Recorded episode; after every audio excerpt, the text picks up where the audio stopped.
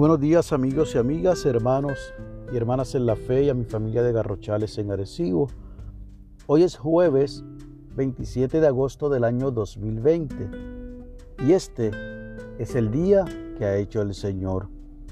La lectura del aposento alto para hoy es una colaboración del señor David Payne del estado de Missouri en los Estados Unidos y la ha titulado Completar la carrera.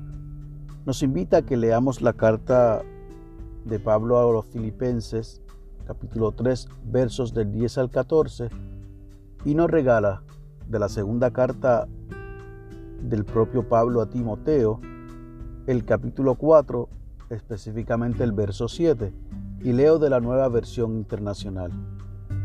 Pablo escribió, he peleado la buena batalla He terminado la carrera, me he mantenido en la fe.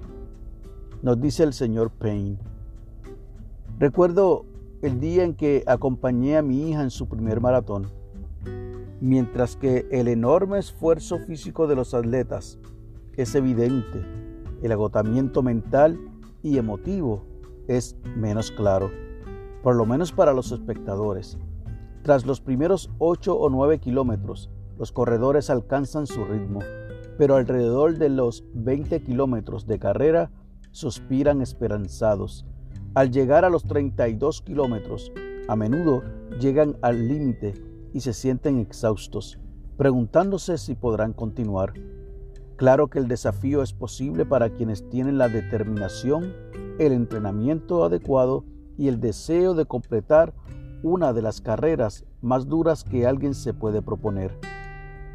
Como testigo de este maratón, aprendí algo sobre la vida cristiana, el propósito, la diligencia y la voluntad de ponernos en manos de Dios para que nos acompañe en las tareas más difíciles, nos ayudarán a completar la carrera que tenemos por delante.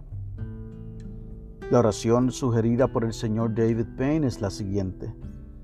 Oh Dios, en momentos de debilidad, danos tu fuerza para que podamos completar la carrera de la vida. En el nombre de Jesús. Amén.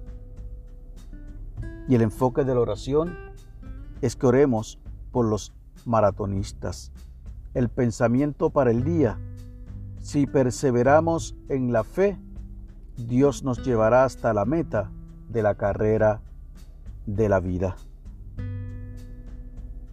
Y definitivamente Hoy esta ilustración nos invita a que podamos como el atleta estar determinados, prepararnos espiritualmente, prepararnos con las disciplinas espirituales, prepararnos con la palabra de Dios, de manera que podamos estar más allá de estar esperanzados podamos tener el entrenamiento adecuado y obviamente que ese deseo que tenemos de completar la carrera de la vida la podamos asimismo terminar. Es importante que podamos pedirle a nuestro Señor que nos ayude en este proceso en este caminar que se llama vida. Ojalá que todos y cada uno de nosotros podamos definitivamente estar pegadito de nuestro Señor, que podamos agarrarnos de sus manos y podamos, como bien dice el colaborador de la lectura para hoy, recibir la fuerza de nuestro Señor en los momentos de debilidad y que lo hagamos siempre en el nombre de Jesús. Termino esta lectura de hoy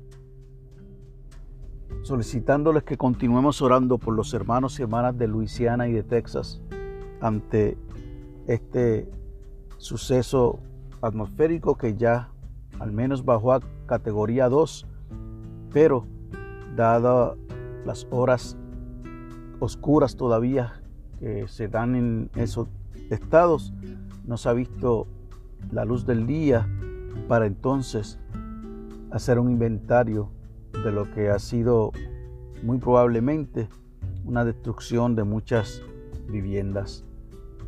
Rogamos al Señor que no haya muertes y que podamos todos y todas recibir mejores noticias de los hermanos de esos estados. Que Dios te bendiga y haga resplandecer su rostro sobre ti.